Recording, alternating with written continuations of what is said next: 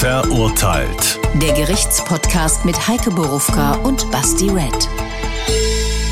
Das sind wir. Willkommen zur Folge 9 in Staffel 5. Alles, was ihr in mehr als viereinhalb Staffeln, schon, sogar schon deutlich mehr jetzt, verpasst habt, das findet ihr in der ARD Audiothek. Vieles davon auch in der Mediathek. Alles davon auf YouTube und zwar auf dem Hessenschau-Kanal. Und natürlich sind wir überall, einfach überall zu finden. Überall. Wo es Podcasts gibt. Da sind auch wir. Ihr wisst, wir dürfen wieder auf die Bühne und das nutzen wir auch. Das nächste Mal am 17. August im Sommergarten der Batsch Cup hier in Frankfurt und noch einmal am 26. September. Und die FüchsInnen, gegendert, unter euch haben es längst gemerkt, an dem Tag ist Bundestagswahl. Auch uns ist es nicht entgangen. Aber ihr könnt völlig entspannt kommen. Wir sorgen auch für die Hochrechnung. Also nein, wir sorgen nicht dafür, aber wir erzählen euch auch die Hochrechnungen. Und wer weiß, wer weiß, vielleicht haben wir an diesem Tag sogar einen passenden Fall aus der Politik. Mal schauen. Jedenfalls haben wir wie immer zwei neue Fälle. Immer welche, die ihr hier noch nicht gehört habt. So, und heute wieder ein echter Fall, ein echtes Urteil, ein echtes Leben und der wunderbare echte Basti. Vielen Dank.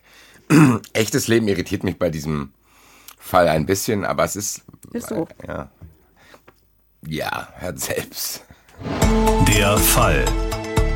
Notwehr, Mord oder ein schlechter Scherz? Das sind Fragen, die sich die Polizei im hessischen Schlüchtern stellt, als im Juni 2018 ein mysteriöser Brief eintrifft. Darin schreibt Tanja B., dass sie eine Woche zuvor ihren Lebensgefährten erstochen und dann mit einer Kettensäge zerteilt habe. Er habe sie angegriffen, nachdem er ein merkwürdiges Kraut gegessen habe. Sie habe sich nur gewehrt. Die Polizei entdeckt in der Wohnung in Steinau an der Straße tatsächlich die zerteilte Leiche des Busfahrers Martin F. In Dortmund finden die Ermittler schließlich Tanja B. und nehmen sie fest. Sie wird wegen Totschlags angeklagt. Doch am Ende verurteilt sie das Hanauer Landgericht Anfang 2019 sogar wegen Mordes zu einer lebenslangen Freiheitsstrafe. Sie habe ihren arglosen Partner im Schlaf erstochen. Aber warum? Weiß ich nicht. Haben wir es geklärt, vielen Dank. Tschüss. Das war verurteilt. Macht's gut. Äh, wir wissen gar nichts. Nein. Doch, ja, ich, hab, ich glaube, ihr kriegt eine Idee, warum ich gesagt habe, echt ist hier ein Adjektiv, was ich nicht unbedingt benutzen würde, äh, weil es ist schon sehr skurril alles. Also allein bei dem Text gerade sind mir jetzt nochmal 30 neue Fragezeichen gekommen. Wie das allererste, was mir in den Kopf kommt, ist Notwehr. Ich lasse mich drauf ein, Notwehr, alles klar, kann alles passieren. Aber danach noch den mit der Kettensäge zu zerteilen, ist ja dann keine Notwehr mehr. Ja, aber das ist was anderes. Das wäre dann ja wahrscheinlich nur noch die Störung der Totenruhe, weil ich Tote nicht zerteilen darf. Das gehört ja nicht zur Tat. Zur Tat gehört dieses Kettensägen-Massaker hinterher ja nicht mehr. Das ist eigentlich da ganz ist interessant, ja weil tot. die Folge heißt die Kettensägenmörderin, aber eigentlich ist es völlig egal. Es geht eigentlich dann tatsächlich nur um die Handlung, mit der er zu Tode gekommen ist. So ist Und was danach kommt, wird dann nochmal separat behandelt. So ist es. So ist Tja, es. meine Freunde, jetzt haben wir euch in die Folge reingeloggt. Herzlich willkommen. Wir fangen mal an, weil wir haben von diesem Brief gehört, wo das alles probiert wird zu erklären. Aber wie ich ja jetzt schon gesagt habe, das hat sehr, sehr viele Lücken jetzt schon meiner Meinung nach. Lassen wir uns aber mal drauf ein. Diese Frau schreibt der Polizei einen Brief. Ja. Und sagt, so, meine lieben Freunde, ja, das da wurde ein merkwürdiges Kraut gegessen, also ist er natürlich auf mich losgegangen, habe ich mich gewehrt, habe ihn umgebracht, habe ihn zerteilt mhm. hier in der mhm. Wohnung, alles klar. Äh, es wirkt so ein bisschen so, als wenn sie der Polizei einen Gefallen tun will. Hier braucht gar nicht viel untersuchen, ich habe euch ja alles aufgeschrieben, was passiert ist. Ja, merkwürdig, ne? Merkwürdig. Weil dann könnte sie ja theoretisch auch, und das ist der Gedanke, den ich jetzt hatte, den ich jetzt sehr umständlich formuliert habe, dann bleibt doch da. Woran? Sag hier, ich naja, muss gar nicht gut. aufschreiben, ich erzähle es euch persönlich, weil ich habe ja nichts zu befürchten. Also es wirkt ein bisschen merkwürdig, so zu denken, ah, ich mach, ich habe das nicht gemacht, äh, weil ich ihn umbringen wollte, sondern aus Notwehr. Gleichzeitig haue ich aber ab. Ja, aber das kann man vielleicht noch erklären. Das kann man damit erklären, dass sie jede Menge, wirklich viele, viele Vorstrafen hat wegen Betrügereien dass sie gerade aus der Haft entlassen worden war, vor gar nicht allzu langer Zeit, und dass der Rest noch zur Bewährung ausgesetzt ist. So steht es auch in dem Brief. Ihr würde sowieso niemand glauben. Okay, das war die Intention ja. zu sagen. Ich also, hm, keiner glaubt mehr Notwehr. Ja. Also zu denken, scheiße, jetzt habe ich die ganze Zeit so äh, Straftaten begangen, oder, aber andere muss man auch mal dazu sagen. Betrügereien. Und jetzt ist hier diese Scheiße passiert, die glauben mir bestimmt sowieso nicht. Ist zumindest bis hier. Mhm. Gehe ich noch mit. Ich bin also, gespannt, wann ich aussteige. Ja, also was wir hier ja haben, ist dieses Overkilling, ne? Also 31 Messerstiche, das ist ja nicht ein Messerstich und dann ist er hin oder fünf, sondern 31 ist ja eine Menge. So, jetzt kann, das kann, kann ja vielleicht für irgendeine so ungebremste Wut sprechen, die dann so eine Dynamik in Gang gesetzt hat. Ne? Zack, zack, zack. Und ne, du ich sollst das unbedingt in der allerersten sterben. Folge habe ich das hier äh, probiert nachzumachen. Schaut euch die nochmal an. Äh, das ist sehr anstrengend. Aber du hast schon gesagt. ist die Bratpfanne. Und damals kam ich auch zu der Frage, äh, und es wurde mir dann immer wieder erklärt, dass auch an Affekt so lange dauern kann. Ja, wenn dann halt die Wut kommt. Klar, wir wissen ja auch nicht, wie, wie gesagt, ich gehe weiterhin naiv daran, wir wissen ja auch nicht, was sich in dieser Beziehung mhm. angestaut hat. Gut. Zu sagen, da hat sich einiges angestaut, jetzt hat er irgendein Kraut gefressen, jetzt ist er sehr aggressiv und jetzt rast ich auch mal aus, weil der mich die ganze Zeit kenne sein, anmacht und jetzt steche ich 31 Mal auf mhm. den ein. Ich sag mal so, es klingt krass, aber selbst bis hierhin gehe ich noch mit. Oder aber es entsteht dadurch, dass du das Messer nimmst, zustichst und feststellst, ups, so leicht ist es doch nicht, jemanden umzubringen. Ein Messerstich reicht nicht. Dann nehme ich halt, brauche ich halt ein paar mehr. Gut, ein paar mehr ist 31. Hm. Ganz kurz, weil wir bestimmt jetzt in vielen, vielen Bereichen trennen müssen. 31 Messerstiche ist ein Fakt. Ja, das, das ist wissen wir Indiz, zu dem. Weil wir werden jetzt mit Sicherheit Richtig. viele Fakten und viele Indizien haben. Ja, okay. Das heißt, die 31 Messerstiche können wir auf die Seite tun. Das ist passiert. Unklar noch warum, aber das ist schon mal passiert. Es Gut, das wissen wir ja. In dem Augenblick, in dem wir jetzt sind, wo dieser Brief bei der Polizei in Schlüchtern ankommt, genau. wissen wir das nicht. So, und was ja macht denn Brief. die Polizei da eigentlich? Also, also die wollen wir vielleicht ein bisschen noch mal aus dem Brief zitieren. Der Bitte. ist nämlich relativ lang und äh, da steht es eben drin mit der Notwehr, was wir eben schon gehört haben. Der äh, habe dies, dieses Kraut gegessen, das angeblich potenzfördernd ist, hat Dinge gesehen, die nicht da sind, hat gesagt, ich wäre vom Teufel besessen und wollte mich erwürgen. Als er aggressiv auf mich losgegangen ist, habe ich das Messer genommen und zugestochen. So, und äh, dann schreibt sie, ich habe vor meinem Verlassen Beweisfotos gemacht, dass Sie sehen können, was er gemacht hat und ich mich wehren musste. Das habe ich, da habe ich auf ihn eingestochen und so weiter und so fort, bis er wieder losließ. Dann habe ich ihn ins Badezimmer gebracht und mit einer Kettensäge zerteilt. Er ist noch im Badezimmer in Müllsäcken. So, dann geht es wieder ein Stück weiter. Dann schreibt sie, ich schicke Ihnen den Schlüssel zu der Wohnung. In der Tat war in diesem Umschlag ein Schlüssel zur Wohnung, damit Sie die Tür öffnen können und damit mein Lebensgefährte aus der Wohnung geholt und begraben wird. Es sind noch zwei Katzen und Rennmäuse in der Wohnung. Könnten Sie die bitte ins Tierheim bringen? Vor dem Badezimmer habe ich blaue Müllsäcke befestigt, damit kein Gestank raus kann. Die Beerdigung meines Lebensgefährten soll in Steinau sein, denn er hat Steinau sehr geliebt. Das ist schon seltsam, oder? holt so eine arme Verwaltungsangestellte, ja, die halt den, den Briefkasten öffnet, holt diesen Brief raus und macht ihn auf. Aber auch die Intention der Verfasserin zu denken, ja, das werden die schon so machen, wie ich dies gesagt habe. Die werden sich dann um die Katzen kümmern, weil die sind ja froh, dass ich denen gesagt habe, was passiert ist. Dann wird einer noch die Beerdigung klären, macht es da, alles klar, vielen Dank, schönes Leben noch. Was hat die sich denn vorgestellt? Spoiler, das mit den Katzen hat funktioniert. Wie lange? Das ist gut für Informationen für mich, wie lange ich meine Katzen unbeaufsichtigt lasse. Also die waren mindestens fünf Tage unbeaufsichtigt. Ja, also nichts mehr. Maunst dir bitte nicht mehr so rum, wenn der Papa mal sie später nach Hause kommt. Äh? Meine Frage, die ich jetzt auch habe, die hat vielleicht jetzt nichts mit dem Fall zu tun, aber woher hat denn die Dame eine Kettensäge? Aus dem Baumarkt. Also, Faktisch das heißt, sie hat es gekauft. Faktisch zwei. Wann hat die die gekauft? Kurz davor. Aha. Also halt, stopp. Eine kurz davor, eine äh, irgendwie während dieser ganzen Tatzeit. Weil, Achtung, jetzt muss ich das richtig sagen, ich habe es schon einmal auf der letzten Live-Show, wo dieser Fall noch neu war, jedenfalls für die, die da waren, habe ich es falsch gesagt. Also sie hat die Kette falsch über das Blatt gezogen. Dann war es, war irgendwie, funktionierte das Ding nicht. Du weißt, wie es war? Nee, nee, ich weiß nicht, wie es aber ist mir auch völlig egal, weil eine von diesen Kettensägen, die ja scheinbar nicht funktioniert hat, hat sie aber vorher gekauft. Ja. Hat sie irgendwas mit dem Wald zu tun gehabt oder so, dass sie einen Grund hätte, sich eine Kettensäge zu kaufen. Nein, nein. Also, So.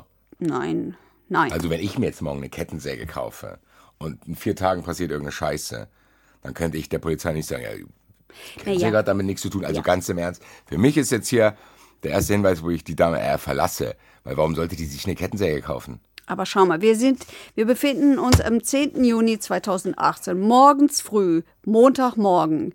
Die Verwaltungsangestellte holt diesen Brief raus. Ja, Das wissen wir ja alles noch gar nicht. Ja aber ich, ich, ich lasse mich hier auf ihre Story in, in dem Brief. Ja, aber ein. da wissen wir ja nicht. Ähm, ach so, ach, du meinst, dann kann das gar nicht mehr stimmen, wenn sie diese Kettensäge hat. Na gut, vielleicht hat sie diese Kettensägen. Nee, Na, es- das weiß aber doch die Polizei noch gar nicht, wann die gekauft wurden. Ja, ja, das finden die ja jetzt hoffentlich raus. So, Ja. Ich, Im Endeffekt lasse ich mich tatsächlich auf das Experiment ein. Wir tun so, als wären wir in der Zeit von dem Brief. Und ich will der Polizei helfen. Ja. Zu sagen, hier, erste Red Flag, zu denken, Kettensäge, mal untersuchen. Weil das ist ja, die muss den ja nicht zerteilen. Das ist halt die Frage, die, für mich stellt sich hier schon die Frage, hat die ursprünglich was anderes vorgehabt? Aber die Polizei ist ja noch in einem ganz anderen Stadium. Die muss erst mal gucken, ob das überhaupt alles stimmt. So ist es, Und wie haben die das gemacht? indem sie einfach hingefahren sind. Macht Sinn, haben ja So. Schlüssel. Haben einen Schlüssel, also Adresse stimmt, Schlüssel passt. Die gehen da rein, ähm, sehen, oh, das ist ein Badezimmer, oh, das ist zu, oder hängt so ein Sack davor, machen ein Foto, gehen wieder raus und rufen die Kripo. Ach, die, die dürfen dann gar nicht. Nein, nein, nein, nein. So, dann ist 11.30 Uhr und die Kripo kommt. Okay, das ist dann wie in so einem Film. Kommt dann einer rein, das hier ist mein Revier oder das ist hier diese Verantwortung, bla bla. Streiten die sich da oder sind die froh, dass sie die anrufen können? Och, ich, glaub, das, ich glaube, das ist da. Äh, Es ist nicht so, wie man es aus Filmen kennt. nein. Okay. Nein, nein, in Filmen ist doch eh alles falsch. Da geht ja auch immer einer alleine irgendwo hin. Das stimmt ja auch nicht. Okay, auf jeden Fall. Das heißt aber, die sehen, okay, scheiße, siezen sie sich. das hier, der, jetzt mal ganz im Ernst, der Brief ist auf jeden Fall nicht komplett gelogen. Richtig, das sehen Sie. Sie sehen, aha, das ist so, wie, wie, wie es in dem Brief steht. Und der, ähm, der Kripo-Mann, ähm, der eigentlich die Dienstbesprechung gerade machen wollte, ähm, der, der sagt, der sagt, so, nachdem die das erzählt haben, nachdem ich das, ähm, nach, na, nachdem Adresse und alles stimmte, habe ich schon mit einem Blutbad gerechnet, das ich da vorfinde. Und in der Tat, da ist alles blutverschmiert.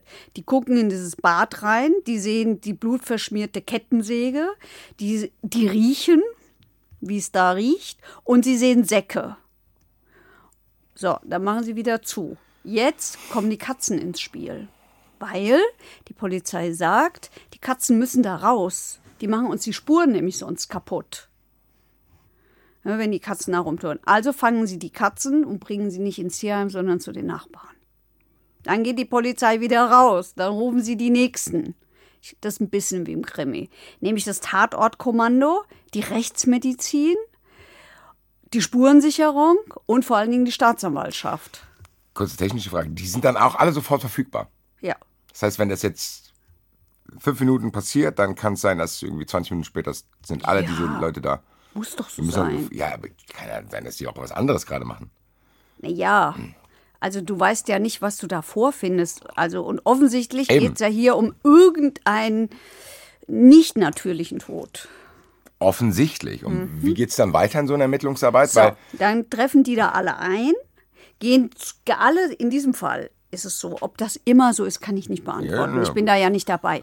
Aber in diesem Fall ist es so, sie gehen alle zusammen rein. Staatsanwalt, Spurensicherung, Tatortkommando, Rechtsmedizin, Ist schon eine Gehen da große alle Entourage. rein.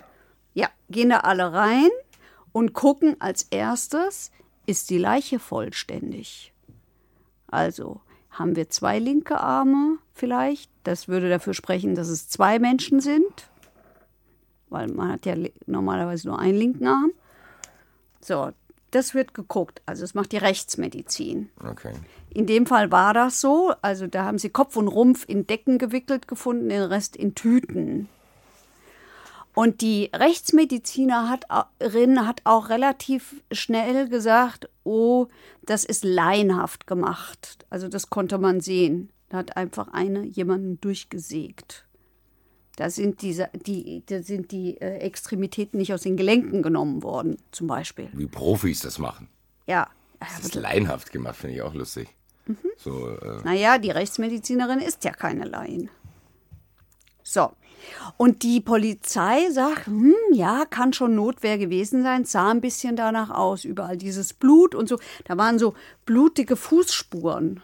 Jemand ist offensichtlich durch Blut noch gelaufen. Okay. Kann ja sein, dass da einer geflüchtet ist oder Das heißt, die gehen was. im Endeffekt so, so ein bisschen daran wie ich auch, zu denken, ja. okay, wir, wir, glauben jetzt erstmal der mhm. Frau, bis wir am Punkte stoßen, wo man denkt, na, wer weiß, ob das na, stimmt, ich, was du Naja, sagst. das läuft schon alles ziemlich parallel, oder? weil die hat in ihrem Brief auch ihre Kinder erwähnt und dass sie in die ähm, neuen Bundesländer gehen fahren würde. Und die hat sieben Kinder von drei Männern, die alle ihr weggenommen worden sind und auch nicht bei den Vätern leben, sondern die alle in Pflegefamilien untergebracht sind. Das heißt, die Polizei muss ja jetzt auch überlegen, oh, sind die Kinder vielleicht in Gefahr? Fährt die dahin? Geht es hier um einen erweiterten Suizid zum Beispiel? Will die sich und die Kinder vielleicht umbringen? Das heißt, die wissen ja noch nicht, was dahinter steckt. Wo die auch ist. Ja. Weil die ist ja offensichtlich ja. nicht da, was ja ich auch schon bemerkt habe, nicht ganz so klar ist, wenn sie ja diese Story so Genau. Erzählt. Also die suchen die Frau und die suchen aber auch die Kinder, weil sie Angst haben, dass den Kindern was passiert. Und gleichzeitig befragen sie die Nachbarn. Und dann erzählen die Nachbarn zum einen, ja, sie hat in den letzten Tagen immer Müllsäcke weggeworfen. Also werden sofort die Mülltonnen kontrolliert, finden aber nichts. Die Polizei findet nichts in diesem Fall. Und die Nachbarn werden natürlich gefragt, habt ihr irgendwas gehört? Haben sie aber auch nicht. Haben sie nicht? Nee, die haben nichts gehört. Die haben nichts gehört, auch wenn da jemand mit einer Kettensäge verteilt wird. Ja, und vorher umgebracht wird. Okay. Gut, wie geht's dann weiter? Ja. Weil ich warte jetzt, bis die Polizei an den Punkt kommt, an dem ich jetzt eigentlich schon bin. Zu sagen, okay, wahrscheinlich stimmt es nicht, was sie da schreibt. Ja, ja, das, das, das vermutet die schon auch. Also dann, dann, dann trennt sich das natürlich. Die Rechtsmedizin äh, sorgt dafür, dass die Leichenteile geborgen werden, was dauert bis zum Abend. Das dauert offensichtlich sehr lange. Ja gut, die müssen das ja auch sorgfältig machen. Ja, kannst ja nicht da hingehen und sagen, Arm, Bein, zack, zack, stecke ich alles ein, schauen wir mal. Sondern du musst dir das wahrscheinlich auch... Äh ja, und du darfst nicht vergessen, es ist Sommer, es ist heiß, es sind schon fünf Tage vergangen. Was würde ich gerne vergessen? Ähm, Machen wir. Und sie suchen Tanja B., also so, und jetzt frage ich mich, ganz naiv gefragt, wie macht man das? Indem sie feststellen, dass das Handy des Opfers fehlt. Also vermuten sie, ah, das ist nicht in der Wohnung, also die durch, haben die haben es nicht in der Wohnung gefunden.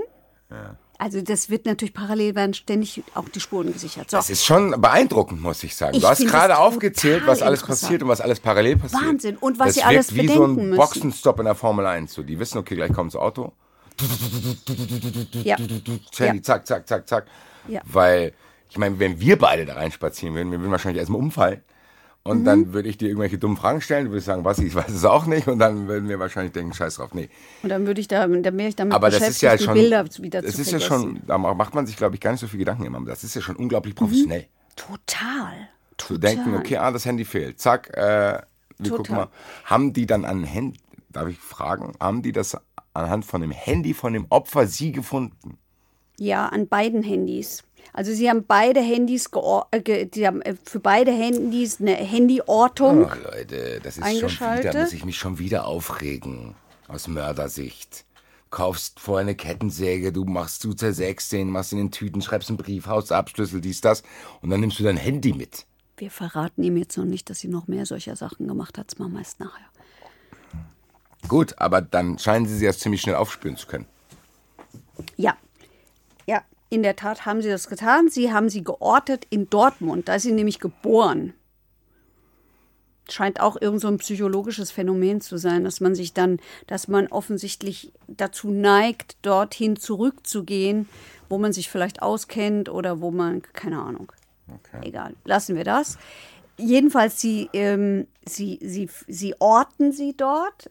Sie haben, ich meine, das muss ja auch überlegen, die, diese sieben Kinder leben an tausend verschiedenen Orten. Das heißt, da wird überall Polizei alarmiert und gesagt, fahr da mal sofort oh Mann, hin. Check mal, ob alles anders, ja.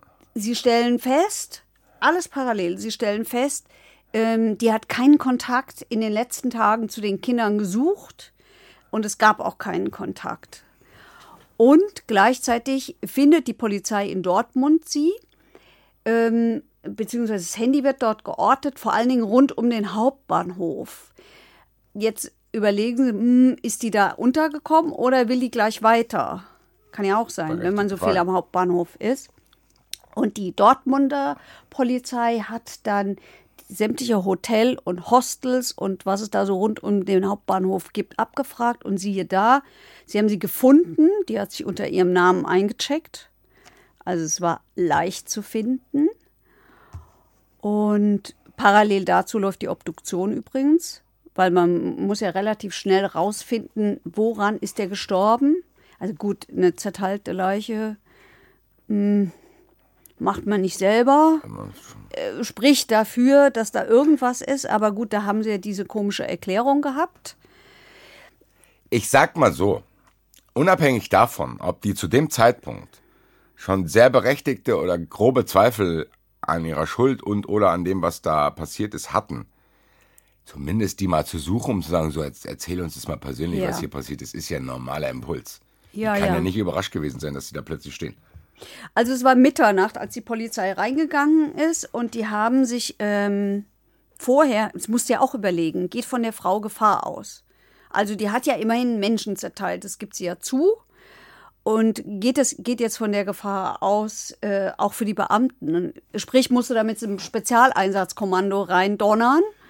Oder reicht es halt so mit, ich klopfe an der Tür und gehe dann rein? Ja, wie haben die es gemacht? Sie haben es mit Klopf an der Tür und gehe dann rein gemacht. Okay ähm, haben auch recht behalten. Sie hat im Bett gelegen, die war in so einem Hostel, hat im Bett gelegen und hat geschlafen und hat sich auch festnehmen lassen. Also sie waren zu viert drin und war alles okay. Wir haben jetzt mal einen sehr interessanten, eigentlich sehr neuen O-Ton von Susanne, von einer Polizistin, die erstmal allgemein und dann auch spezifisch auf sie eingeht, was passiert, wenn man einfach in so einer Situation ist und dann diese Person abholt. Wenn wir normalerweise Tatverdächtige transportieren, ne, dann sind die eigentlich sehr redselig. Und denen ist immer wichtig, kriege ich einen Rechtsanwalt, wie geht's mit mir weiter, ähm, wie ist mein Beschuldigtenstatus, muss ich jetzt in Haft, werde ich jetzt nochmal vernommen, wo wäre ich jetzt untergebracht? Und das hat mich gewundert, das war bei ihr überhaupt nicht. Ne? Also sie hat keinerlei Fragen zu ihrer Person gestellt. Also ich hatte so den Eindruck, sie hat sich damit einfach schon abgefunden. Ja, und es geht noch weiter. Die Polizistin erzählt dann jetzt mal ganz konkret, wie diese Rückfahrt war. Das finde ich unglaublich spannend wollte ihr auch keine Möglichkeit geben, über den Fall zu reden, weil ich einfach Angst hatte, okay, wenn ich was ansteche, sprudelt sie los. Und aufgrund dessen habe ich dieses Thema von der Tat, so schwer es mir gefallen ist, wirklich ausgelassen. Die erste Stunde war zwischen uns erstmal Funkstelle, also wir haben nicht geredet. Sie hat auch nicht geschlafen während der Zeit, also sie war die ganze Zeit wach. Für mich natürlich auch sehr anstrengend, weil ich halt immer gucken musste, okay, wie setzt man sich richtig hin, ne, dass sie vielleicht nicht doch an die Waffe kommt. Dann auch so die Überlegungen, habe ich das Knöpfchen runtergemacht, nicht, dass sie sich vielleicht aus dem Auto wirft während der Fahrt. Das sind ja alles so Sachen, ne, die einen dann polizeitaktisch gesehen im Kopf rumgehen. Deswegen sind die auch hinten gefesselt in so einem Auto, damit die nicht vorne die Hände haben und an die Waffe rankommen können. Ja, und wie sie sagt, auch nicht aus dem Auto rausspringen. Mhm. Du bist ja nicht sicher, eine Person, die solche mhm. Dinge mutmaßlich getan hat, äh, was die dann, also dass die dann aus ihrer Verzweiflung, da kannst du dich, glaube ich, schon ein paar Sachen vorstellen, was die dann alles machen können. Fand ich aber sehr, sehr spannend, weil gut, wir sind da jetzt mittendrin. Die fährt jetzt quasi mit dieser Frau nach Hause. Wir haben schon gehört, sie ist nicht diejenige, die die Ver Vernehmung macht, sondern sie hofft so ehrlich gesagt, dass sie überhaupt erstmal nicht redet, damit sie das vielleicht nicht rekonstruieren muss, weil sie ja während sie fährt auch nicht aufschreiben kann und so ein Kram. Also es ist sehr, sehr komplex alles. So, jetzt ist die Dame, jetzt haben wir die Dame, wir haben den Tatort, wir haben die Leiche. Und jetzt muss ja geguckt werden, okay, was für Fakten, was für Indizien haben wir, die dafür sprechen, für ihre Story. Oder ich warte immer noch drauf, wann die Polizei auf den Trichter kommt und sagen, hm, wir glauben dir nicht alles. Na, die Rechtsmedizin stellt jetzt fest, die Obduktion läuft auch in der Nacht. Ähm, die Rechtsmedizinerin hat erzählt, dass in dem Sektionssaal, weil das so lange ging, dann automatisch sich die Klimaanlage abgestellt hat. Und dann haben sie die nicht mehr anbekommen. Das würde ihr immer in Erinnerung bleiben, dass sie diese Klimaanlage nicht mehr angekriegt haben. Also diese Automatik haben sie nicht mehr, ähm, haben sie nicht mehr überlisten können. Boah, und da bist du da mitten in der Nacht. So, also dabei stellen die fest, dass in der Lunge Blut ist. Das bedeutet, der, es hat irgendein Geschehen gegeben. Der hat, der war nicht sofort tot. Der hat Blut eingeatmet. Das ist dann über den Kehlkopf in die, in die Lunge. Okay, das heißt, das erklärt einfach nur, dass Gott, zwischen dem geht ersten... das über den Kehlkopf? Ich habe Angst. Liebe Ärzte, falls das falsch ist, ist es nicht so entscheidend. Ja, entspannt euch draußen, ganz ruhig. Bitte nicht schreiben. Wenn, dann freundlich. Äh, das heißt, die gehen davon aus, dass quasi die erste Handlung nicht gleich den Tod verursacht hat. Genau. Das lese ich jetzt heraus. Genau. Gut, aber ähm, das widerlegt ihre Story ja auch immer noch nicht. Weil, wenn er sie. Ja, wieso denn? Also, es kann ja passieren, theoretisch Ja. noch. Stimmt. Er ist auf diesem Kraut, greift sie an, sie versucht sich irgendwie zu wehren und dann bla bla bla. Macht sie halt so lange weiter, bis die Gefahr aus ihrer Sicht weg ist. Ja, aber jetzt arbeiten ja sowohl Polizei als auch Staatsanwaltschaft weiter. Das heißt, die gucken ja ein bisschen genauer hin, kann das alles so stimmen? Und dann haben sie halt viele Indizien gefunden, wirklich viele. Also zum Beispiel ist sie am Tag, nachdem sie ihn getötet hat, am Geldautomaten gewesen. Und an diesem Geldautomaten hängt wie an jedem Geldautomaten auch da eine Kamera. Und die hat einen Top angehabt. Also hier so ein Trägerteil. Das heißt, du hast den Hals gesehen. Und an diesem Hals siehst du keinerlei Spuren, keine Würgemale, nichts. Spricht also schon mal dagegen, dass sie gewürgt worden ist. Schon. Ja, ja. Dann Ich glaube, ein Würgen kann man auch als bedrohlich empfinden, wenn es so fest ist, dass halt keine Spuren bleiben. Ah, Jetzt, müssten, jetzt bräuchten wir vielleicht doch mal die Ärztinnen und Ärzte mit den freundlichen Mails, die uns sagen, an welcher Stelle man Würgemale sieht, wie schnell es geht, egal. Wir Also, diese Sendung hier viel größer aufbauen. Wir brauchen dann so ein Expertenteam. Müssen wir alle Fragen klären. Nein. nein, müssen wir nicht. Dann äh, zerfasert es vielleicht. So, und dann haben sie sich natürlich wie immer das Handy angeguckt. Und sie haben festgestellt, die Tat war im Juni, sie haben festgestellt, dass sie im April 2018, also schon ein paar Monate Bitte vorher, sag nicht, dass die irgend so einen Kram gegoogelt hat. Doch. Ach, Leute. Sie hat gesucht. Gucken die Leute kein Fernsehen? Das weiß man, das ist doch das Einmaleins. So, dann hat der, der potenzielle Mörder hat dann genau das, was er dann macht, vorher gegoogelt. Was ist denn mit euch? Sorry. Ja, also das hat sie getan. Sie hat nach tödlich wirksamen Pflanzen gesucht. Sie hat nach Medikamenten gesucht. Sie hat nachgeschaut, ähm, wann man eine Überdosis Ibuprofen nehmen kann. Sie hat nach Schneckenkorn geguckt. Ungeheuer, äh, ungeheuer, Ungeziefervernichtungsmittel ist das. Sie hat nach Maiglöckchen und Tollkirsche geguckt. Frag, was es ist. Was ist eine Tollkirsche? Also eine Tollkirsche ist ja, ein giftiges Wald-Nacht-Schattengewächs. Ich rechne mal mit so Fragen von dir und da schaue ich mir so einen Kram nach. Das ist ganz schön anstrengend, wenn du sowas vorbereitest, wenn du immer so ein Zeugs nachgucken musst. Und so. dann kommt die Enttäuschung, wenn ich es dann nicht frage, weil es mir egal Ja, ist, welches dann giftige frage ich mich halt selber. Ich bin jetzt schon ausgestiegen, weil im halt Endeffekt selber. deutet ja alles darauf hin, dass sie zumindest Kann auch in Gedanken hatte, jemandem anders Schaden zuzufügen sie durch hat diverse geguckt, Dinge. Tod durch Ersticken, Tüte über den Kopf. Sie hat nach Gefrierschränken gesucht und nicht gekauft. Sie hat eine Reise in die Niederlande gebucht. Offensichtlich wollte sie dahin. Und das spricht doch alles ziemlich nach Planung und Vorsatz und wenig nach Notwehr, oder? Finde ich auch, ehrlich gesagt. Ja, na klar. Ja, so, und jetzt hat aber die Staatsanwaltschaft natürlich ein Problem. Sie muss gucken, was klagt sie an. Wir haben ja gehört, hat sie Totschlag erst angeklagt. So ist es. Weil Weil du nicht, du ja nicht weißt, wie er ums Leben gekommen ist, zu diesem Zeitpunkt. Wir reden jetzt von der Anklage. Äh, Zeitpunkt, also Ende Ermittlungsverfahren wissen sie nicht. Also sie wissen, er ist erstochen worden, ja, aber sie wissen nicht, wie ist es dazu gekommen. Also sie haben diese Version von ihr, der glauben sie aber nicht. weil ja vieles dagegen Können spricht. ja aber auch nicht den Vorsatz oder sonst irgendwelche Dinge ja. nachweisen. Ja, also deswegen weil, kann, kannst du Heimtücke nicht anklagen, weil du nicht weißt, wenn die zum Beispiel vorher gestritten haben. Genau. Dann ja. ist es raus, dann ist es vorbei mit der Heimtücke. So. Diese Bankautomatennummer hat für Habgi auch nicht gereicht? Nee, und zwar deshalb, weil diese Frau keinerlei Vermögen hatte ähm, weil sie von seinem Geld gelebt hat, weil sie nicht gearbeitet hat. Das haben sie festgestellt im Ermittlungsverfahren, dass es immer wieder Ärger gab, weil sie von seinem Geld gelebt hat. Und ich meine, der Busfahrer verdient jetzt nicht so üppig, dass er da Reichtümer ansammeln könnte mit. Das heißt, wenn sie den umbringt, äh, wovon lebt sie denn dann noch? Dann bleibt ja nichts mehr. Also ist das mit der Habgier lohnt, äh, Habgier, wenn kein Vermögen da ist, bringt also auch nichts. Jetzt ist die Frage, könnten wir ja auch noch auf die Idee kommen, das haben wir vorhin schon angerissen, ja, haben wir ganz am Anfang schon gesagt, ähm, Grausamkeit, nämlich jemand mit der Kettensäge zerschneiden, ist ja schon sehr grausam, aber gehört nicht zur Tat. Das war nach dem Tod. Ja, aber die sind sich schon ziemlich sicher, dass sie den Tod herbeigeführt hat und dass das nicht aus Notwehr passiert ist. Und dass es Vorsatz war, weil Totschlag ist ja auch Vorsatz. Okay. Aber eben, die, die finden halt kein Mordmerkmal. Und weil sie kein Mordmerkmal finden, klagen sie Totschlag an.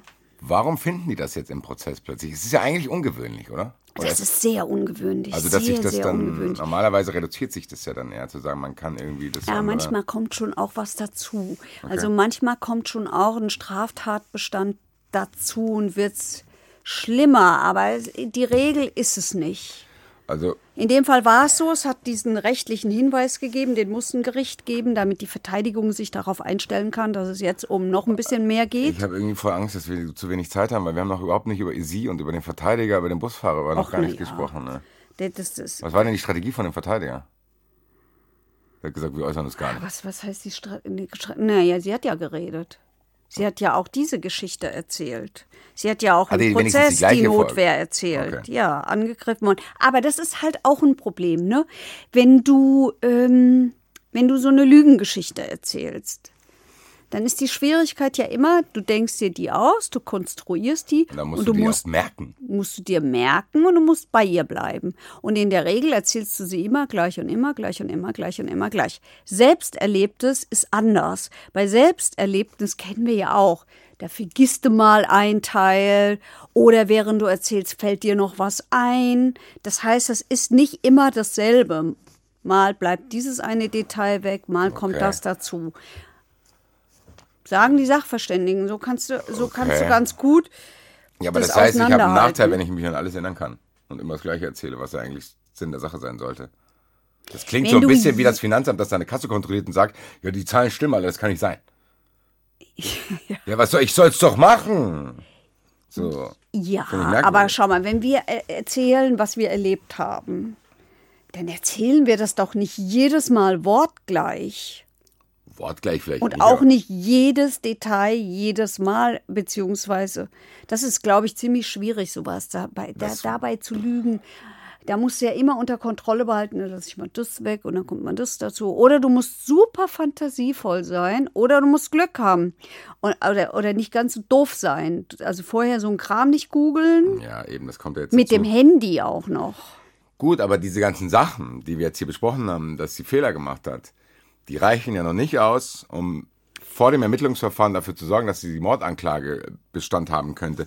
Was kam denn jetzt als Indizien oder als Tatsachen dazu, dass Sie gesagt haben, wir ändern das jetzt? Was war denn da der, der das Turning fällt mir Point? jetzt gerade ein. Das ist einer dieser Fälle, wo es wahrscheinlich schlau gewesen wäre, wenn sie die Klappe gehalten hätte. Wenn sie gesagt hätte, weiß mir mal nach. Denn in ihrer Aussage hat sie erzählt, dass der Mann mittags geschlafen hat.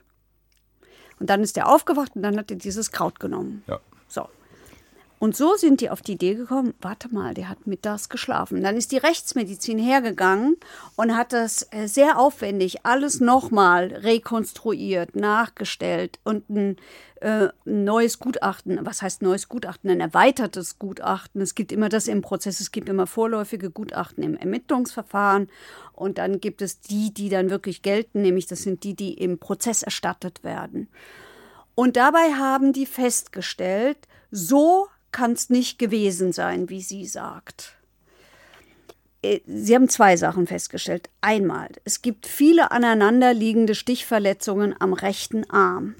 Im Prozess hat die gesagt, der hat mittags geschlafen und dann ist der, dann hat er dieses Kraut genommen, dann hat er mich gewürgt. So, das kann, das, und sie ist Rechtshänderin. Und die Verletzungen von dem sind am rechten Arm. Das kann so nicht stimmen. Okay, ja. Das kann so nicht stimmen. Das hätte andersrum sein müssen. Ähm, ja. Ja, ja, reicht mir jetzt noch nicht. Wir haben aber auch einen O-Ton von der Rechtsmedizin äh, zu Abwehrverletzungen. Bei jeder Sektion, wo es sich mutmaßlich um ein Tötungsdelikt handelt, wird natürlich ähm, neben der Feststellung der Todesursache und dem Tatmittel, scharfe Gewalt, stumpfe Gewalt, Strangulation, auch nach eventuellen und möglich spezifischen Abwehrverletzungen äh, geschaut. Und die hatten wir im vorliegenden Fall möglicherweise an, an den Unterarmen, also an den Parierstellen ähm, der Unterarme und an, an dem Daumen der einen Hand. Also ich versuche es jetzt nochmal stammelfrei. Die hat gesagt, ich stand dem gegenüber. Die ist Rechtshänderin. Als Rechtshänderin treffe ich den auf der linken Seite oder in der Mitte. Wie soll ich denn darüber auf die andere Seite kommen? Nee. Rückhand. Ah. Wie, wie kriege ich denn da so viele Stichverletzungen hin? Das ist doch unlogisch. Ich, ich, ich steche doch auf diese Seite oder ich steche auf die Mitte. So zack, zack, zack, zack, zack. Also ich, kann ich mir zumindest vorstellen, weiß ich nicht. Aber ich meine, im Endeffekt ganz im Ernst, wer bin ich? Die werden das besser wissen. Die machen nichts anderes den ganzen Tag. Ja. Da ist mein Vertrauen schon da, dass sie sagen, okay, jetzt haben wir hier aber in dem O-Ton auch von so Abwehrverletzungen, die für mich nach so, also so hier Unterarme, ich mache irgendwie die Arme, also das klingt ja auch. Aber das reicht mir ehrlich gesagt auch noch nicht, um das auszuschließen. Wie können die denn behaupten, dass, der, dass sie ihn im Schlaf ermordet hat? Also mir reicht es noch nicht aus. Weil es so, zu dem Verletzungsbild gepasst hat. Danach hat sie ihn erst links in den Hals gestochen, dann ist er aufgewacht, hat sich aufgerichtet und dann hat sie von vorne auf ihn eingestochen. Das haben die festgestellt. Das passt zu dem Verletzungsbild und wir hatten ja vorhin auch das Blut in der Lunge, das heißt, er hat noch gelebt. Gut, das kann auch in so einem Notwehrding sein. Ja, Wahrscheinlich kann ich einfach diese, diese rechtsmedizinischen Gutachten nicht genau gut genug lesen, ja. weil ich auch nicht vom Fach bin, weil für die wird das schon klar sein. Für mich jetzt auf den ersten Blick ehrlich gesagt nicht. Also es war fürs Gericht klar, es war für die Staatsanwaltschaft klar. Das Gericht hat diesen rechtlichen Hinweis gegeben, am Ende auch wegen Mordes verurteilt. Und ähm, ja, gestützt auf dieses rechtsmedizinische Gutachten. Dem vertraue ich jetzt mal, weil ich hatte ja auch vorher schon Zweifel an der Story. Es ist jetzt nicht so, dass ich plötzlich umgeschwenkt bin. Also das klingt alles schon sehr, sehr, sehr dubios. Und wir haben es ja gehört, kannst du nochmal zusammenfassen, was hat die jetzt genau bekommen? Lebenslang, weil Mord. Ohne. Ohne, ja, ohne Sicherungsverwahrung, ohne, ohne irgendwas. Ja, die war vorbestraft, aber die ist ja nicht einschlägig vorbestraft gewesen. Und, Auch ähm, nicht vergleichbar. Nein, und ähm, es ging ja offensichtlich um diesen Lebensgefährten. Auch und äh, vielleicht spielt da auch eine Rolle, dass man ja nicht weiß, warum sie das getan hat. Es tut es mir leid, ich will es trotzdem klar. jetzt probieren rauszufinden, weil ich bin ein bisschen.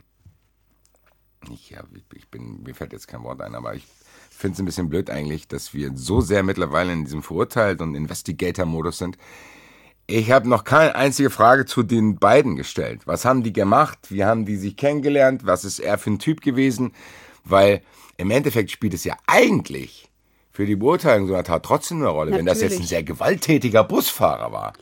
Und die Nachbarn sagen, boah, endlich hat dieses Mal beendet hier, das ist ein spannendes, es ist ein äh, schrecklicher Typ gewesen, so.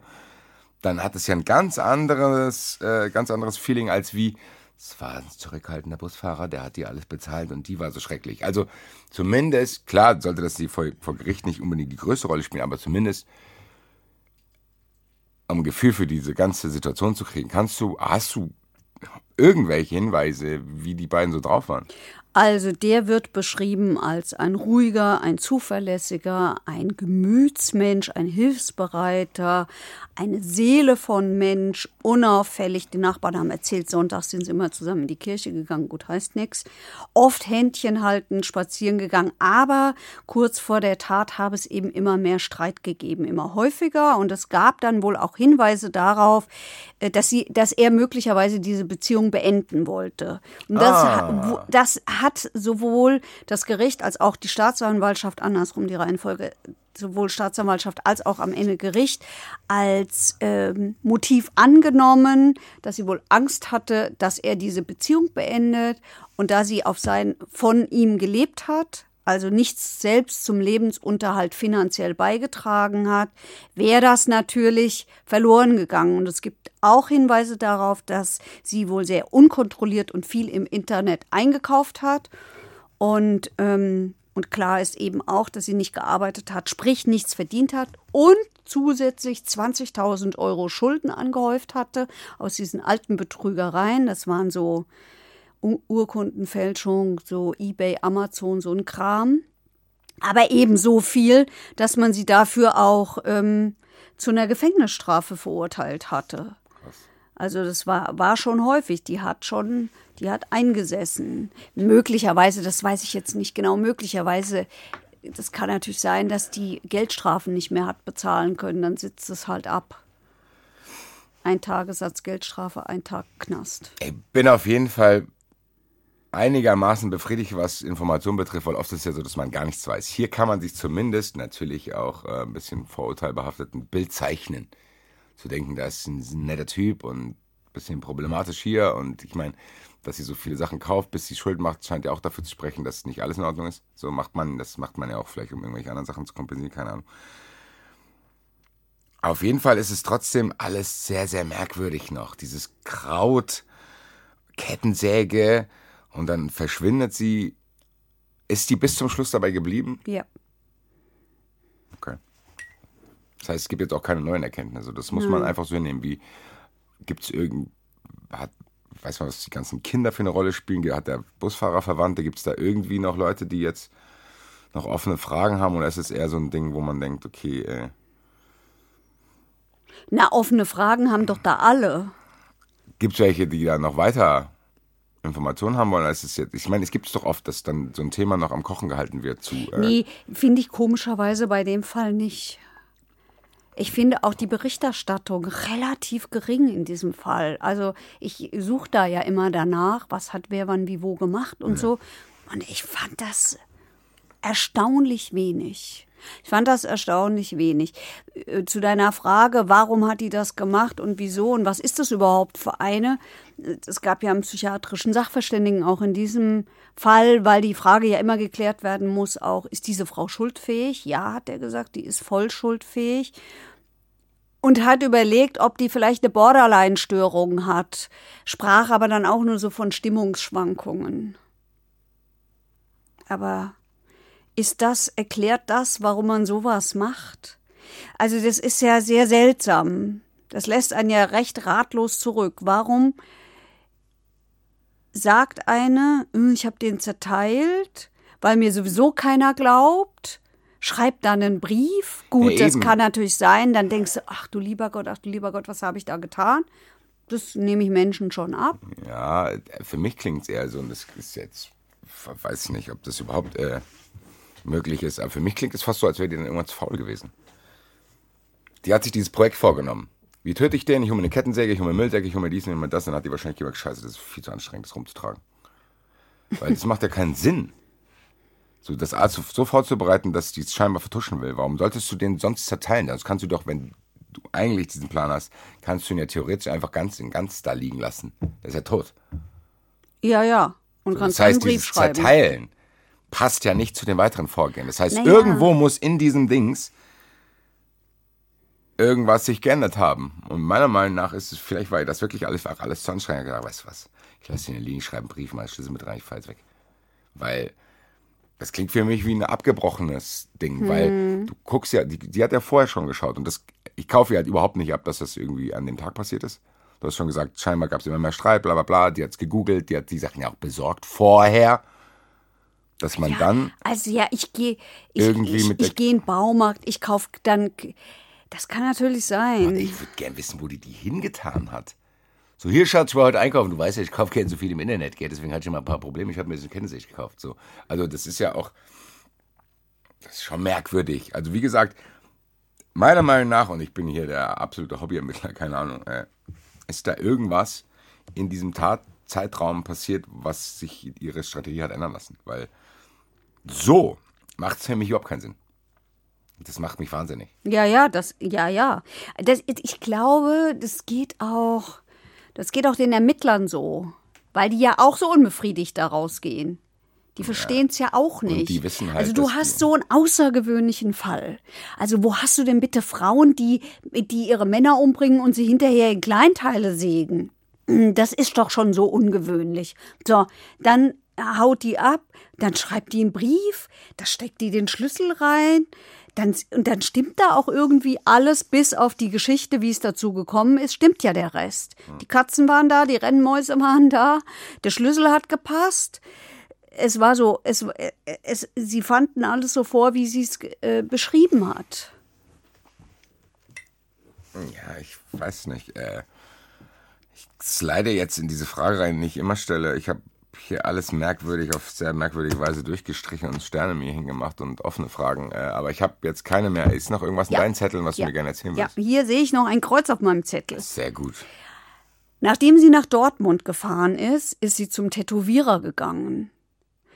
Und vom Tätowierer hat sie sich auf den Arm, das lässt uns jetzt gleich auch wieder unbefriedigt zurück, den Vornamen von dem Busfahrer, und das Geburts- und das Sterbedatum tätowieren lassen.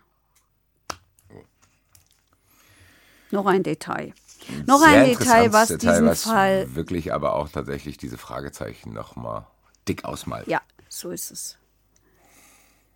Tja, Leute, ist nicht nur für uns so, für euch auch. Es ist halt einfach so. Damit muss man umgehen. Es ist tatsächlich einfach kein Film, sondern du sagst am Anfang immer, das echte Leben. Und da kannst du halt keinen Drehbuchautor irgendwie für verantwortlich machen, zu sagen, deine Scheißserie macht keinen Sinn. Sondern es so ist, ist leider so. Ich bin auch noch ein bisschen ratlos, wie meistens hier nach den Sendungen. Ihr kennt das mittlerweile. Noch 49 Folgen. Aber gut, muss man aushalten, immer wieder probieren, damit zu leben. Merkwürdige Sache auf jeden Fall. Wollen wir mal weitergehen? Gehen wir mal weiter. Wir flüchten jetzt in den Zuschauerraum. Zuschauerraum. Ich würde sagen, da geben wir jetzt mal elegant ab an unseren Joker. Herrn Drescher. Da, da, da, da, da. Sorry. Ich habe auch eine Musik für Lossi, die kann ich jetzt schon mal ankündigen, wenn er wieder aus dem Urlaub da ist. Ist mir endlich eingefallen. Aber heute ist Drescher nochmal da und Heike macht nicht den Fehler, den ich immer mache, sondern die Frage nämlich vorlesen, ihn dann anrufen und dann die Frage nochmal vorzulesen. Deswegen rufen wir Drescher direkt an. Profis. Drescher. Basti Red und Heike Borufka. Ah, gute. Gute. Gute. Wir haben heute eine Frage direkt an Joker Drescher. Ah. Nämlich von Manfred. Manfred hat die Folge gehört mit Handgranaten zum Gottesdienst mhm. über die arme Frau, die sich das Leben mhm. genommen hat. Da haben wir sie auch angerufen und sie haben, und, und zwar ging es um die Schweigepflicht von mhm. Ärzten. Mhm. So, Jetzt stellt er die Frage, ich lasse jetzt mal ganz viel vorne weg und äh, weil er nämlich unten freundlicherweise schreibt, nochmal auf den Punkt gebracht, nur das nehme ich, ich hoffe, es reicht. Inwieweit müssen andere Personen als Beschuldigte, also zum Beispiel ähm, Zeugen, Zeugen oder so, ja, mhm. genau, im Strafverfahren mit der Durchbrechung der ärztlichen Schweigepflicht rechnen? Grundsätzlich gar nicht. Ähm, also die ärztliche Schweigepflicht gilt unbedingt äh, und die ist äh, sowohl in dem Paragraph 203 StGB strafbewehrt als auch im Paragraph 53 ausdrücklich drinnen, äh, dass die Ärzte die, äh, die ärztliche Schweigepflicht besteht. Ähm, sie können allerdings dann aussagen, wenn sie davon befreit werden. Und das wird natürlich, äh, wenn es darauf ankommt, von der Polizei dann oft versucht werden, ähm, dass man sagt, hier es wäre vielleicht sinnvoll, wenn wir da noch irgendwelche Unterlagen von früher beiziehen könnten, bist du damit einverstanden. Dann müssen sie aussagen. Also, also das heißt, ich als Zeugin äh, bin diejenige, die darüber entscheidet. Die entscheidet darüber. Es gibt eine kleine äh, Ausnahme davon, aber das ist letzten Endes nichts anderes wie beim Beschuldigten auch. Äh, die Paragraphen 81 äh, lassen zu, ähm, dass wenn es äh, erforderlich ist, gegebenenfalls hingenommen werden muss, dass man aktuell untersucht wird. Und für nicht, äh, also andere Personen als Beschuldigte, sagt der 81c, ähm, dann darf er ohne Einwilligung nur untersucht werden, wenn zur Erforschung der Wahrheit es festgestellt werden muss, ob sich an dem Körper eine bestimmte Spur oder Folge einer Straftat befindet. Also zum Beispiel, äh, was weiß ich, wenn der dann schwer verletzt worden ist, äh, äh, ist das letzten Endes dann äh, eine, Folge, eine Folge der Straftat oder waren das Verletzungen, die vielleicht schon vorher da waren? Oder bei Sexualstraftaten, Oder bei ja wirklich eine große Rolle Beispiel, spielt. Klar, ja. sicher. Aber da wird es üblicherweise ja so sein, dass dann die Opfer sagen, okay, natürlich bin ich bereit, äh, meinen Arzt von der Verschwiegenheitspflicht zu entbinden und der kann sagen, da war vorher alles in Ordnung. Ich habe in dem ganzen Genitalbereich keinerlei Verletzungen gehabt und, und, und. Und wenn ich als Opfer einer Sexualstraftat dem nicht zustimme, was ist dann? Dann ist das, fällt das als Beweismittel zunächst einmal aus und dann muss man gucken, reicht das, was man sonst hat, äh, für eine Beurteilung aus oder nicht aus. Okay. Wenn wir Sie schon mal hier haben, darf ich, äh, gleich, darf ich gleich weitermachen? Ja. Weil ich glaube, die Frage ist auch indirekt an Sie gestellt. Und zwar diesmal nicht von Manfred, sondern von Norbert. Und zwar, es geht jetzt ein bisschen länger, ich probiere es ein bisschen zusammenzufassen. Es ist eine sehr, sehr lange E-Mail. Aber ich finde es eigentlich ein sehr spannendes Gedankenexperiment. Der Herr hat sich die Folge Schrauben gelockert, Merkel erpresst angehört. Mhm. Und da wird ja von einem Vorbestraften berichtet, der irgendwie neun Jahre ins Gefängnis muss und dann war aber schon im Gefängnis, bla bla bla. Ihm ist jetzt folgendes theoretisches Gedankenspiel eingefallen. Also er teilt es auf in Planung einer Straftat, Durchführen der Straftat, Festnahme, Verurteilung der Haftstrafe, Absitzen der Haftstrafe und da kommt man wieder raus. Er fragt, wie lange kann ich das in meinem Leben eigentlich machen und gibt es irgendwann einen Punkt, wo der Staat sagt, nee. Also theoretisch zusammengefasst nochmal gesagt, kann ich meine komplette Lebenszeit dafür nutzen, immer wieder was zu machen, zwei Jahre ins Gefängnis zu gehen, wieder rauszukommen, wieder das Gleiche zu machen, bis an mein Lebensende? Oder gibt es dann irgendwann einen Punkt, wo man sagt, so, Digga, jetzt reicht's aber mal, äh, wir müssen jetzt da irgendwie dich aus dem Verkehr ziehen? Wenn ja, aber wie soll das gemacht werden? Und spielt es eine Rolle, ob die Straftaten gleich gelagert sind oder, wenn er, er nennt es tatsächlich kreativ, das Leben genutzt wird und du machst immer was anderes in anderen Bereichen. Ja, Knast mit dem Betrüger zusammen und lernt dann was anderes. So, genau. Und, ja. Also ist es tatsächlich so, ich glaube, was er wissen will. Ja, ja. Gibt es einen Punkt, wo man sagt, du hast jetzt hier niemanden umgebracht, aber Digga, du machst alle zwei Jahre dieselbe Scheiße. Hat man da irgendeine Handhabe? Also grundsätzlich äh, ist die einzige Handhabe, die man hat, äh, letztlich die Sicherungsverwahrung, die aber an ganz enge Voraussetzungen gehängt ist und vor allem nur bei schwersten Straftaten ähm, verhängt werden darf. Also das ist, äh, war früher anders. Äh, da konnten auch Betrüger irgendwann in Sicherungsverwahrung gehen, aber das hat mir nicht ganz zu Unrecht äh, abgeschafft. Ähm, und da ist es erforderlich, dass eine Gesamtwürdigung des Täters und seiner Taten ergibt. Da muss er also auch schon gesessen haben und mehrfach verurteilt worden sein. Ähm, äh, dann, wenn, das, wenn er einen Hang zu erheblichen Straftaten hat, vor allem die, äh, das Opfer seelisch oder körperlich schwer schädigen oder starken wirtschaftlichen Schaden anrichten. Aber da reicht eben nicht, äh, ab und zu mal irgendwo äh, einen, einen gefälschten Scheck einzureichen oder irgend sowas, sondern das muss dann schon, müssen schon große Summen sein, die dann eben entsprechende ähm, Schäden äh, verursachen. Also Leute, die möglicherweise jeweils eine Firma gründen, die von vornherein auf Flug und Druck ausgebaut ist und dann aber in ganz großem Umfang ähm, Geschäfte machen und, und äh, aber das, das sind dann Beträge, die dann in aller, in aller Regel ja sechsstellig aufwärts sind, äh, dass man das überhaupt in Betracht zieht bei so jemandem. Äh, bei, bei Körperverletzungen äh, und dergleichen, da kann es dann schneller gehen. Da kommt es eben auch darauf an, sind es eben relativ ja, überschaubare Verletzungen oder muss man eben damit rechnen, einfach, dass es da eben wirklich mal so knallen kann, was er vielleicht da gar nicht beabsichtigt, dass man ihn dann doch aus dem Verkehr ziehen kann. Aber so die normalen Eierdiebe, wenn ich mal das so etwas flapsig sagen darf, das ist halt so, ja. Und da ist es eben so, äh, die, die, gehen, die gehen rein und dann kommen sie raus und gucken, machen sie wieder was. Da dauert es natürlich dann auch immer ein bisschen. Manche Sachen werden natürlich später entdeckt. Äh, Dann werden möglicherweise mal zwei oder drei Straftaten gemeinsam verhandelt. Äh, dann gibt es Gesamtstrafen und so Sachen. Ähm, aber grundsätzlich steht dem nichts entgegen, so alle zwei, drei Jahre mal eine gewisse Zeit im Knast zu verbringen. Das ist ein hervorragender Schlusssatz. Vielen, vielen Dank. Ja, okay. Danke. Aber bitteschön. Und wir sehen uns auf der Bühne. Ja, ich hoffe es. Das, das, aber es sieht ja gut aus. 17. war das, gell? 17. August. Um wie viel Uhr? 19.30 Uhr, sage 19.30 Uhr, Batsch. Mhm, okay, Batsch in Frankfurt. Alles wir klar. und alle, die uns jetzt hören und sehen. Genau, okay, Alles bis klar. dann. Jo, dann tschüss. Bis dann, tschüss. Ciao. Ja, ihr beide seid auf jeden Fall die Könige der Überleitungen. Krass, oder? Jetzt sind wir nämlich schon bei den Live-Terminen, die ich jetzt nicht nochmal aufzähle, weil ich bin auch kein Fan davon, mir das hier on the fly zu notieren, während ihr gerade das wahrscheinlich in der U-Bahn hört. Deswegen geht ihr jetzt mit eurem Mobilgerät auf verurteilt-podcast.de. Da findet ihr nämlich nicht nur die Termine, sondern ihr könnt euch auch gleich eine Cut kaufen. Oh, ist das praktisch? Freunde, das ha? nennen wir Service. Das ist Service. Nur für euch. Und wenn ihr jetzt anruft, nein, ihr kriegt immer nur eine Cut. Aber ja, und wenn ihr euch noch ein bisschen mehr mit der Kettensägenmörderin beschäftigen wollt, dann könnt ihr das in der ARD-Mediathek oder auf YouTube. Crime Time heißt das Format. Auf den Spuren der Kettensägenfrau findet ihr einen Zweiteiler. Leute, die bei der Live-Show wissen, warum ich das nicht schauen werde, trotzdem sage ich dabei, dabei. Bis nächstes Mal.